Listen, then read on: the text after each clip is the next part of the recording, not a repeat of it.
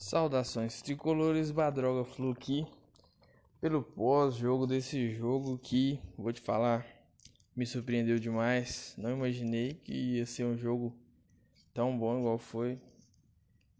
Uma das melhores atuações nos últimos jogos do Fluminense, onde ele tomou o gol e começou a ir para cima, né? Não sei se o Fluminense tivesse feito o primeiro gol se ia ser assim mesmo. Mas eu destaquei aqui alguns minutos, né? Até os 16 minutos do primeiro tempo, Nenê não tinha acertado nenhum passe, meus amigos. Isso aí é uma coisa muito séria. Nenê costuma morrer no segundo tempo, né?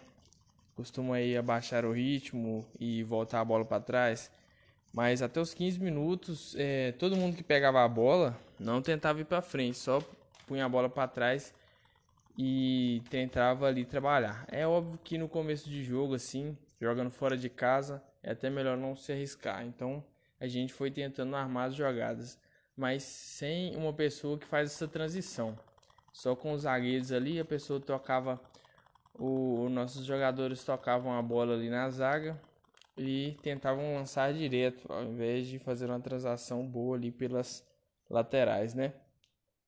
Ah, aos 16 minutos, teve ali uma jogadinha de Nenê ali e o toque de o toque do Nenê na linha de fundo para o Igor Julião.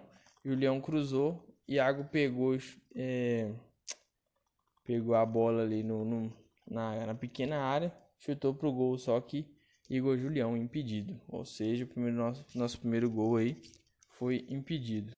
Aos 17, em respostas aí ao, à jogada que aconteceu do Fluminense, um chute de Breno do Goiás do meio da rua ali antes do na cabeça da área ali e a defesa de Muriel. Uma defesa muito boa, uma bola que vinha meio meio rasteira, uma boa defesa de Muriel. Uma descida, um contra-ataque do Goiás ali pela nossa, pelo nosso defesa do lado direito, Diego Julião. Não tinha ninguém encostando, tava o pessoal, tava todo mundo no ataque, né? Não tinha ninguém encostando junto com os laterais. Eles desceram na linha de fundo, cruzou para o meio, os zagueiros todos entraram e o e o Rafael Moro ficou, a bola cruzada para trás e gol aí, um chute rasteiro do Rafael Moro, sem chance para o Muriel.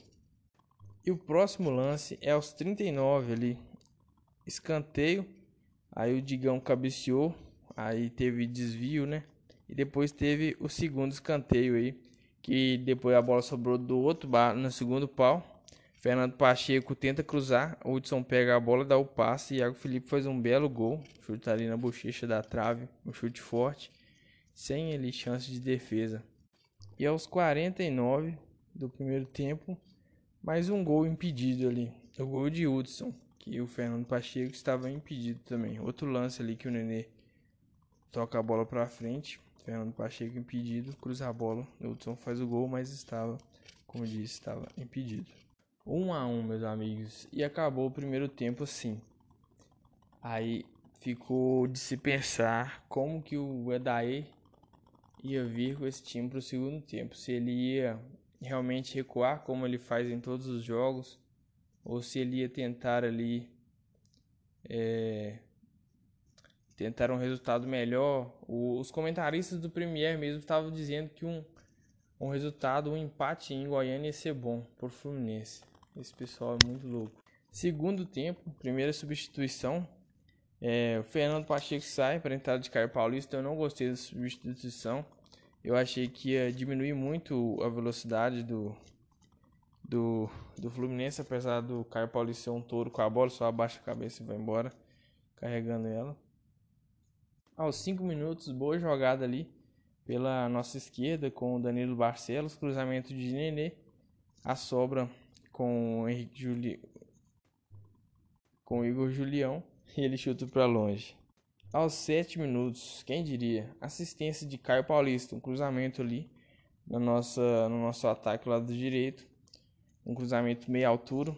Fred pega de cabeça muito bem, finalizou. Sem chance para o goleiro aos 7 minutos. 2 a 1 para o Fluminense. É, uma coisa que eu quero destacar também, que eu anotei aqui, que o Dodge sempre faz quando é, ele é o jogador decisivo. O, joga, o Dodge é o único jogador que faz essa transição da zaga para o ataque.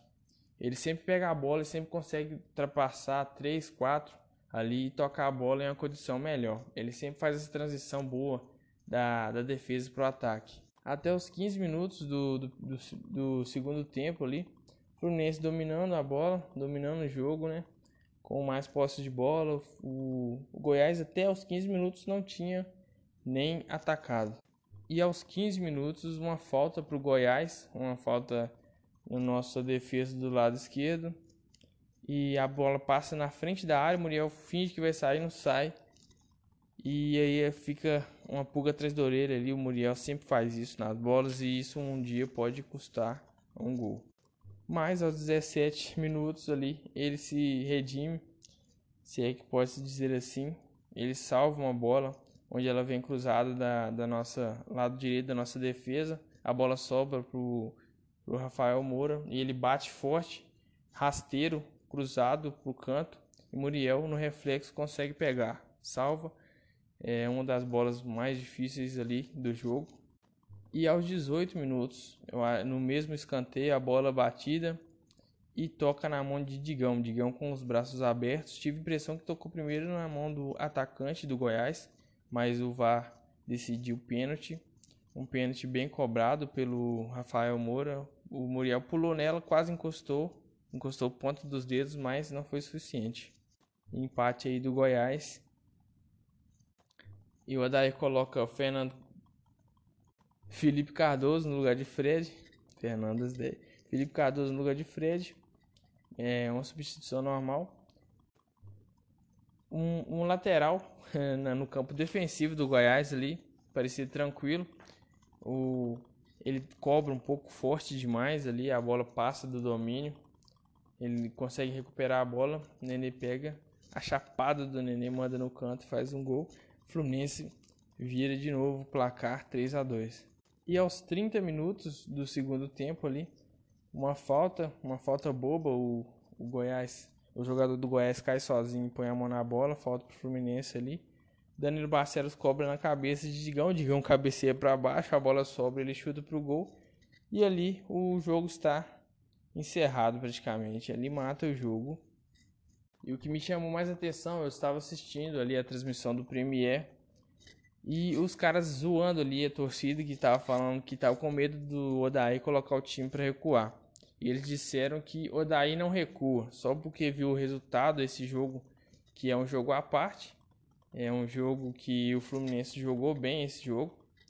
E falando que o Fluminense não recua com o Odaí, porque tá fazendo 4 a 0 no Curitiba, agora fez 4 a 2 no Goiás. Tá, dá pra ver que eles não acompanham bem o jogo do Fluminense. Aos 43, Daniel entra no lugar de Danilo Barcelos. E aos 48, Christian e Wisney entram no lugar aí de Nenê e Hudson. Com substituições que não deram nem tempo é, dos meninos aí fazerem uma jogada. O Christian ainda é, no último lance tenta de cabeça, raspa de cabeça e a bola passa por cima do gol. Mas é isso aí, Fluminense 4 a 2. Amanhã eu analiso mais jogador por jogador mas é um jogo à parte. O Fluminense não costuma ser tão agressivo como foi assim. Sempre costuma tentar segurar o resultado. Mas como saiu atrás no placar, dessa vez o Fluminense teve que correr atrás. Eu acho que isso que fez esse time ter esse bom resultado, correr atrás. Se tivesse feito um gol primeiro, provavelmente ia querer ali administrar o jogo e não ia conseguir essa boa vitória que conseguiu.